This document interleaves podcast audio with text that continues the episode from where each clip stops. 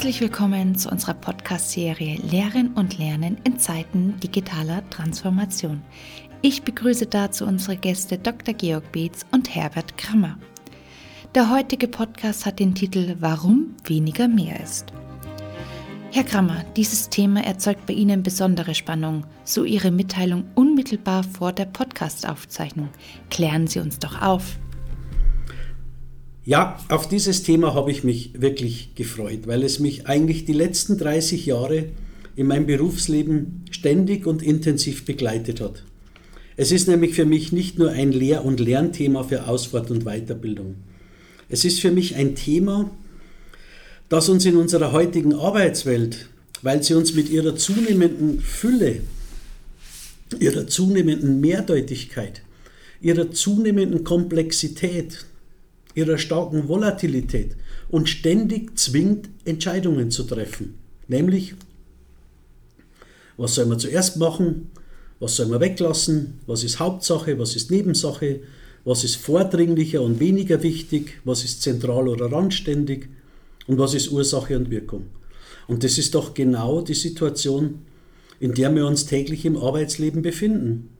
Und meine Überzeugung ist, dass die digitale Transformation diese Arbeitswelt verstärkt.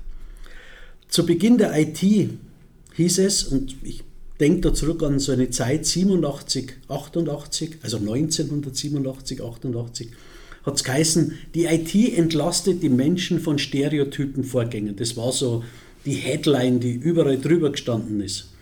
Und nun leben wir mit der Schnelligkeit der sofortigen Präsenz der sofortigen Berechnung und Interpretation der Daten. Und die Botschaft ist, mach was draus. Und das ist doch genau die Situation, die die digitale Arbeitswelt zunehmend verstärkt. Aus meiner Sicht ist daher das Managen von weniger ein zentrales Kompetenzobjekt aller im Arbeitsleben stehenden Menschen und ja, natürlich auch die, die in der Lehr- und Lernwelt zu Hause sind. Herbert, ich kann nicht sagen, dass ich mich über das heutige Thema besonders freue, aber ich stimme dir natürlich zu, ich halte es auch wie du für ein ganz, ganz wichtiges Thema, aber leider auch ein ganz schwieriges, wenn es darum geht, weniger ist mehr praktisch umzusetzen, jedenfalls im Bildungswesen. Seit Jahrzehnten wird aus guten Gründen eine Entschlackung der Lehrpläne gefordert, und wenn die Forderung dann oben gehört und aufgegriffen wird und sich welche dranhocken, die Lehrpläne von unsinnigem, irrelevanten Ballast zu entmüllen, dann werden die Lehr- und Ausbildungspläne eher noch umfangreicher. Darum hält sich meine Freude in sehr überschaubaren Grenzen bei dem Thema. Aber zunächst geht es hier ja mal darüber zu reden, warum und wieso weniger Lehren sozusagen mehr Lernen ist. Aber wer das mal einzieht und versteht, der wird, meine ich, eher bereit sein, sich auch den Schwierigkeiten zu stellen, weniger ist mehr umzusetzen.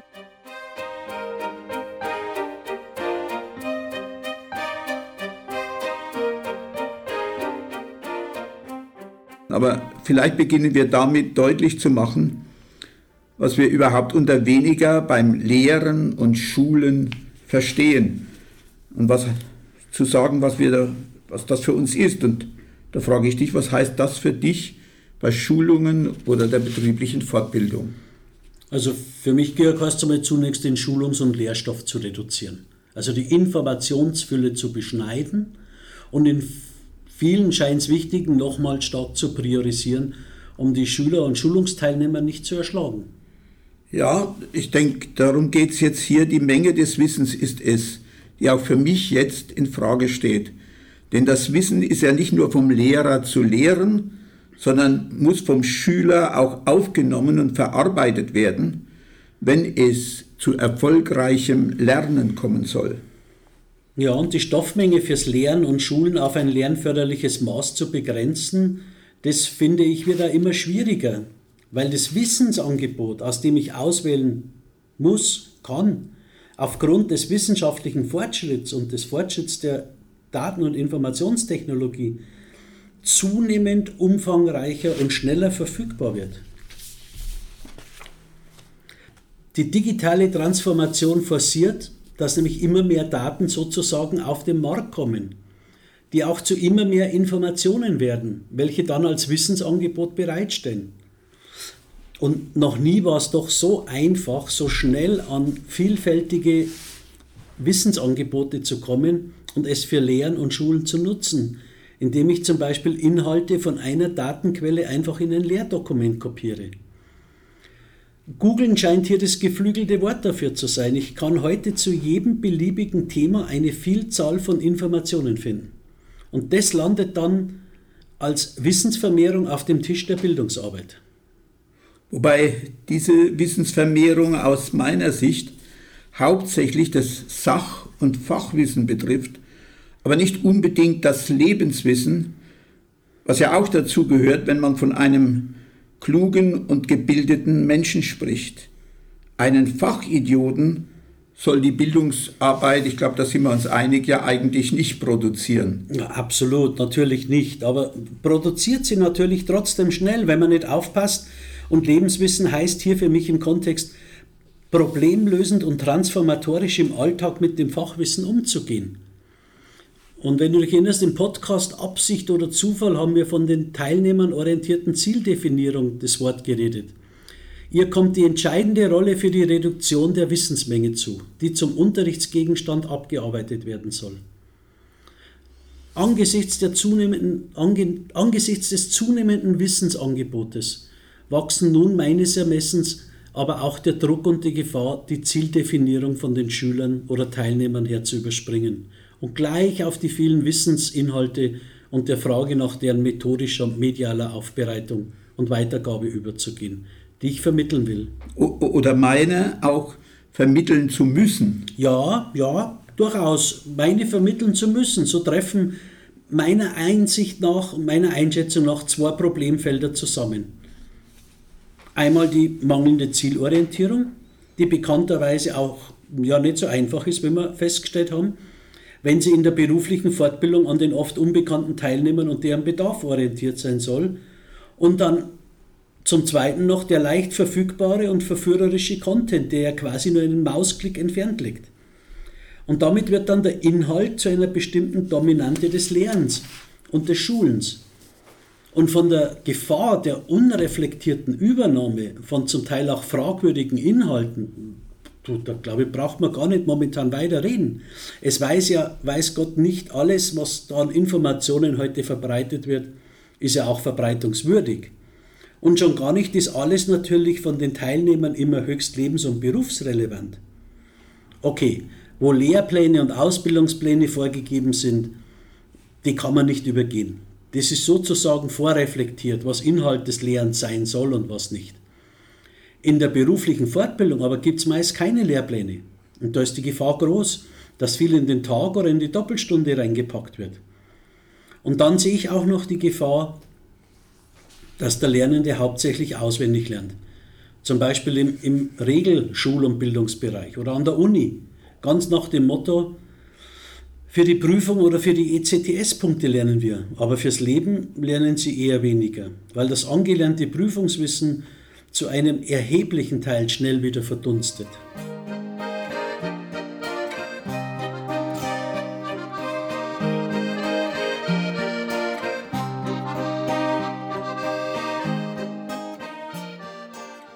Okay, das gilt, stimme ich dir zu, für die formalisierten Schulwege, Studiengänge, Berufsausbildungen. In der beruflichen Fortbildung oder einer Software-Schulung gibt es normalerweise, jedenfalls glaube ich das, keine Prüfung und damit auch keinen Druck zum häuslichen Pauken der vielen Wissensinhalte. Aber schau, Georg, wenn ich im Fortbildungswesen nicht stark inhaltlich reduziere, und wenn ich die Teilnehmer mit allen Verästelungen der Software für alle Eventualitäten des beruflichen Alltags versorgen und zurüsten will, dann tritt für mich ein ähnlicher Effekt auf. Dann nehmen sie davon, so meine Erfahrung, auch wenig fürs Alltagsleben mit. In diesem Tsunami der Stoffmenge verpufft die Lernwirkung des dargebotenen Wissens. An sich wäre das alles gar kein Problem, wenn der Mensch, ob Jugendlicher oder Erwachsener, wie ein Automat funktionieren würde, der umso mehr für sich gelerntes und wieder abrufbares Wissen und Können produziert, je mehr man in ihn eingibt. Oder wenn wir Menschen wie ein Computer funktionieren würden, den man mit einer Riesenmenge von Wörtern, Sätzen, Zahlen und Daten füttern kann, die er dann speichert. Aber so sind wir Menschen nun mal nicht geschaffen. Ich sage Gott sei Dank, denn sonst wären wir ja auch total manipulierbar. Wir haben nur eine begrenzte Aufnahme- und Speicherkapazität, filtern auch aus, was wir in unsere geistige Welt reinlassen und was nicht. Und wenn es uns zu viel wird, was da alles auf uns an Informationen und Nachrichten einströmt, dann schalten wir einfach ab. Ich habe auch schon welche eindösen sehen, vor allem bei längeren Vorträgen. Also nach meiner Beobachtung ist, dieses ingenieurhafte, ist diese ingenieurhafte Vorstellung vom Lehren und Lernen, gerade bei Fachexperten, die von einem technischen, naturwissenschaftlichen oder betriebswirtschaftlichen Ausbildungs- oder Berufsweg in die berufliche Fortbildung kommen, ganz weit verbreitet. Da wächst dann die Gefahr, dass sie mit dem Füllhorn die Teilnehmer mit Wissen beglücken wollen und sie stattdessen eher verwirren und überfordern. Und natürlich hapert es dann an der Lernwirkung und am Lernertrag, worüber man als Dozent natürlich auch wieder nicht glücklich ist. Diese etwas naive Vorstellung vom Lehrer, der Wissen vermittelt und je mehr, umso besser, weil dann umso mehr gelernt wird, aber die ist übrigens nicht neu, im berühmten Nürnberger Trichter, da steckt diese Vorstellung bereits drin, je mehr in den Kopf des Schülers eingefüllt wird, umso gescheiter wird er, hat man gemeint. Und ich glaube, meinen heute immer noch nicht wenige, jedenfalls so ungefähr, vielleicht nicht ganz so krass, so monokausal meinen sie es, wie es das Bild vom Trichter oder dem Programmieren des Computers es ausdrückt. Aber eine Hürde auf dem Weg zum weniger ist mehr liegt sicherlich darin, dass man sich nicht voll im Klaren ist. Mal gehört, gesehen oder gelesen heißt noch lange nicht, die Information ist auch angekommen, aufgenommen, akzeptiert und ins bisherige Gefüge von Kenntnissen oder Anschauungen oder Fertigkeiten integriert. Und zwar so, dass es auch im Alltag bei Bedarf wieder abgerufen werden kann. Ja, und es wird ja nicht ungefähr von einem Lernprozess gesprochen, also von einem Weg. Und der verläuft halt, und der verläuft wirkungsmäßig wiederum nicht unabhängig von der Aktivität der Schüler und Teilnehmer.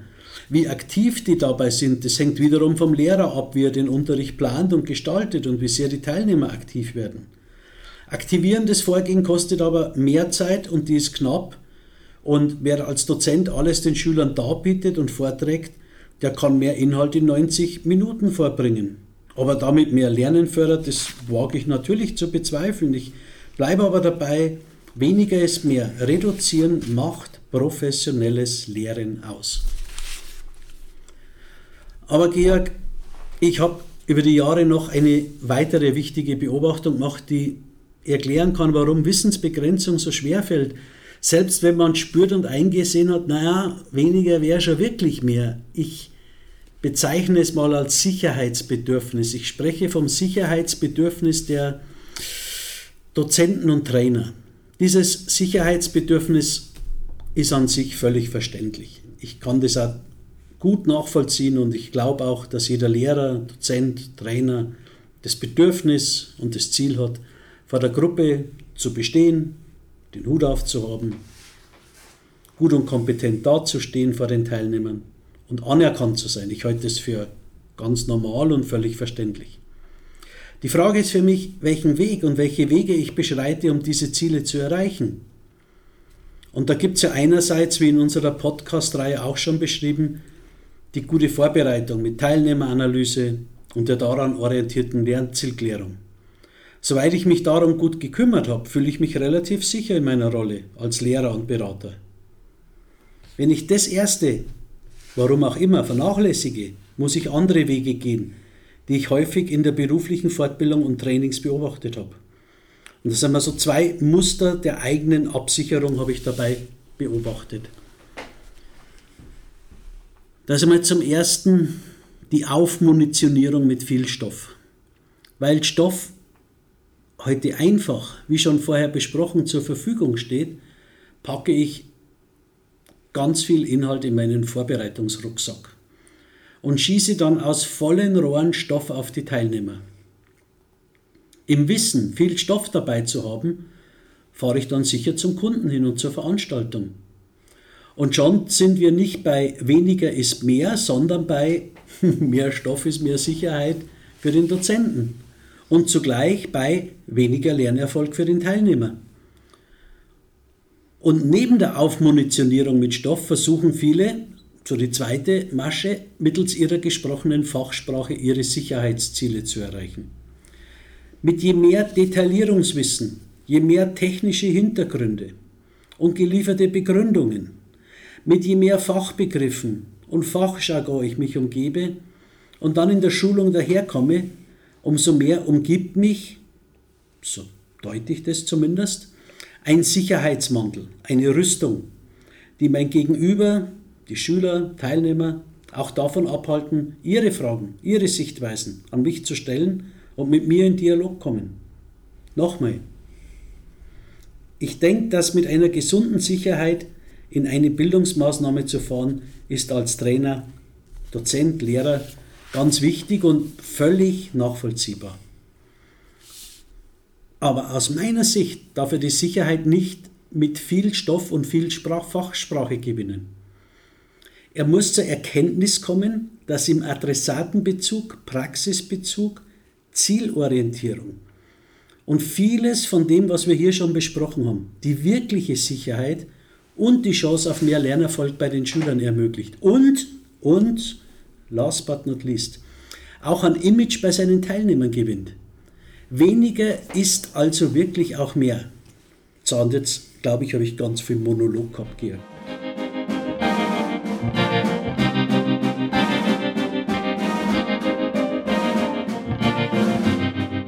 Ja, aber Herbert, das erstens mal ist es dein Thema und zweitens war der Monolog wichtig und, und er trifft in meinen Augen voll ins Schwarze unseres Themas heute. Ich glaube auch, dass die Angst, angreifbar zu werden, wenn ich vieles weglasse, ganz stark mitspielt bei der Planung von Lehren und eine wirklich große Barriere für die Stoffreduktion errichtet. Und das selbst wenn man einzieht und Ja dazu sagt, ja, das, ja, weniger ist mehr. Die Reduzierung des Wissens auf ein äh, auf die Teilnehmergruppe zugeschnittenes, begründetes Maß, das erfordert unglaublich viel Mut. Mut zur Lücke. Und zu all dem kommt noch hinzu, es ist ja auch nicht einfach zu bestimmen, was packe ich in den Rucksack rein und was bleibt draußen. Was erspare ich den Schülern? Dafür gibt es ja keine klaren Regeln und detaillierten Kriterienkataloge zur Unterscheidung. Das ist ja auch eine Sache des Abwägens und Ermessens des Dozenten und die Empfehlung, wie man zur Reduzierung kommt. Die Empfehlungen, die bewegen sich nicht auf einem sehr konkreten Niveau. Die Reduzierung der Wissensfülle zum Unterrichtsgegenstand hat sich ja wesentlich an den Teilnehmern zu orientieren und deren Ausgangssituation und die ist ja von Schulung zu Schulung und Lerngruppe zu Lerngruppe doch oft sehr unterschiedlich. Ja, aber man muss deswegen auch nicht orientierungslos im Dunkeln herumtappen, wenn man die Einsicht hat und die Mut aufbringt, stark reduzieren zu wollen. Natürlich, da, da gibt es schon ein paar Fragen, Leitfragen, würde ich sagen, die zu einer begründeten Reduzier Reduzierung hinleiten, wenn man sich darüber viel Gedanken macht. Zum Beispiel die Frage, was kann ich an Kenntnissen und Fertigkeiten voraussetzen bei den Teilnehmern? Aufgrund meiner Teilnehmeranalyse und meiner bisherigen Erfahrung mit ähnlichen Lerngruppen. Ich muss ja nicht immer bei Adam und Eva anfangen. Oder was ist aus meiner Sicht des Lehrers für die Mehrheit der Teilnehmergruppe an diesem Lerngegenstand hauptsächlich und vorrangig interessant und nützlich, weil lebensbedeutsam und was ist nur am Rand. Das ist Spezialwissen, vielleicht nur für einen in der Gruppe wirklich relevant. Ja, hast du völlig recht, Georg. Oder die Frage, was brauchen die meisten Teilnehmer in ihrem Alltag besonders häufig? Weil sie mit diesen Situationen und Anforderungen ständig und jeden Tag konfrontiert werden. Und was kommt selten, vielleicht nur einmal im Monat oder einmal im Jahr vor? Wenn ich an die Softwaresysteme meiner ehemaligen Firma denke, dann bieten die überall für x Eventualitäten eine Lösung. Aber nicht alle Eventualitäten haben im Leben des, der meisten Schulungsteilnehmer das gleiche Gewicht und sind für sie deshalb auch nicht im gleichen Maß interessant und relevant. Und an zwei Tagen kann ich eben nicht alles lernförderlich thematisieren. Eine Reduktion würde schon eintreten, wenn ich Funktionen nach ihrem häufigen Gebrauch differenzieren würde und mir vornehme, in diesem Seminar werden nur die drei häufigsten Funktionalitäten besprochen. Da fällt doch schon eine Menge an Ballast ab. Und wenn man das den Teilnehmern vorher deutlich sagen würde und das auch begründet, warum dieses wenige mehr ist, dann gehen die auch meiner Erfahrung nach gut mit mit der Sache. Das meine ich auch. Man muss es begründen. Und ich meine gleich von vornherein zu Beginn. Aber nochmal zurück zu den Leitfragen für eine verantwortbare, begründete Wissensreduktion. Eine wichtige solcher Leitfragen sehe ich zum Beispiel auch darin, als Dozent mich zu fragen, was ist grundlegend, was Schlüsselwissen zum Verständnis und sachgerechten Handeln in vielen vergleichbaren Situationen. Ich stelle mir zum Beispiel vor, dass eine Krankenschwester ein Grundverständnis von einer bestimmten Krankheit braucht, wenn sie den Kranken sach- und fachgerecht pflegen soll. Aber sie braucht natürlich nicht das ganze Wissen, das der Arzt hat. Sonst müsste man sie ja auch erstmal in ein Medizinstudium stecken, aber vielleicht sehe ich das als Pflegeleier auch etwas arg naiv.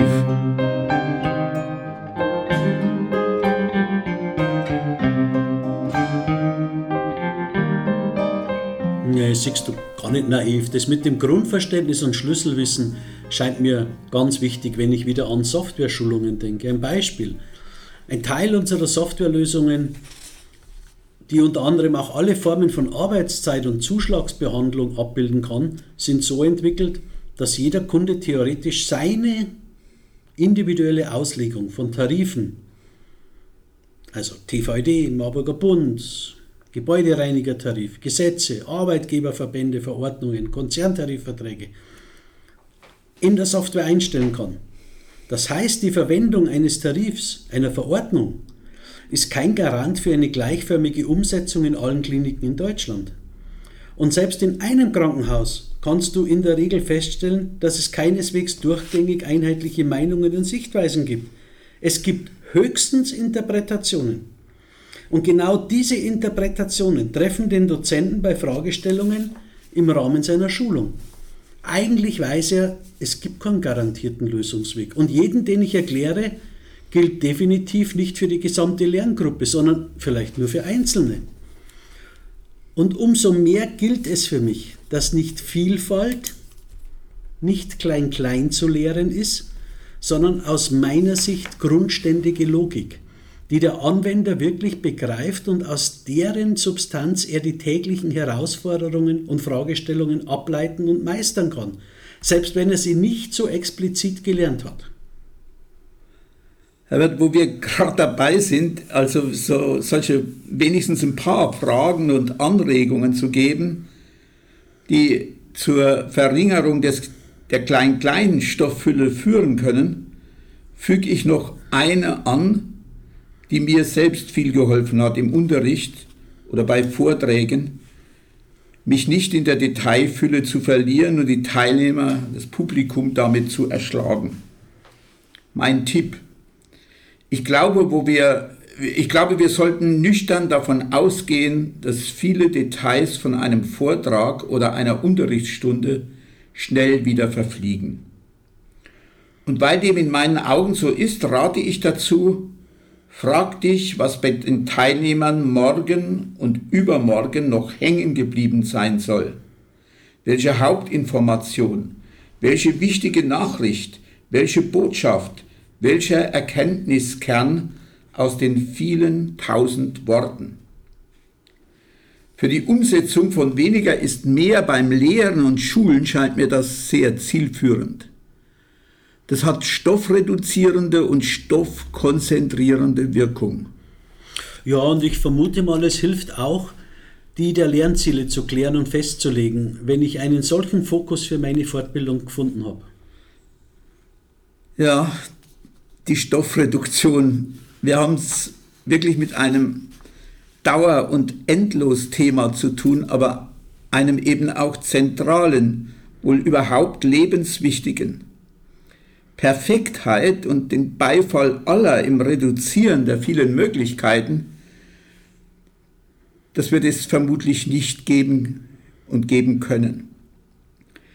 Aber das kann kein Grund sein, meine ich, sich ausgiebigst der Frage zu stellen, worauf sich konzentrieren, worauf den Fokus legen und worauf verzichten, was weglassen, obwohl es auch wichtig erscheint, aber eben es noch Wichtigeres gibt und zugunsten des Wichtigeren auf das Wichtige zu verzichten.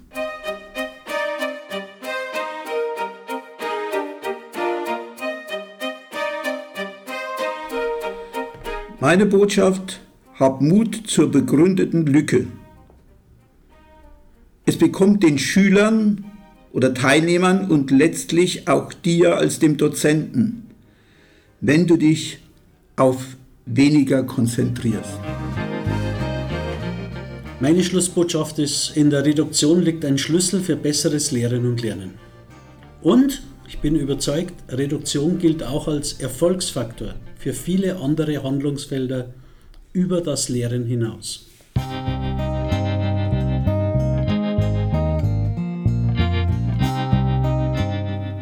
Das war es auch schon wieder mit dieser Podcast-Folge. Vielen Dank fürs Zuhören.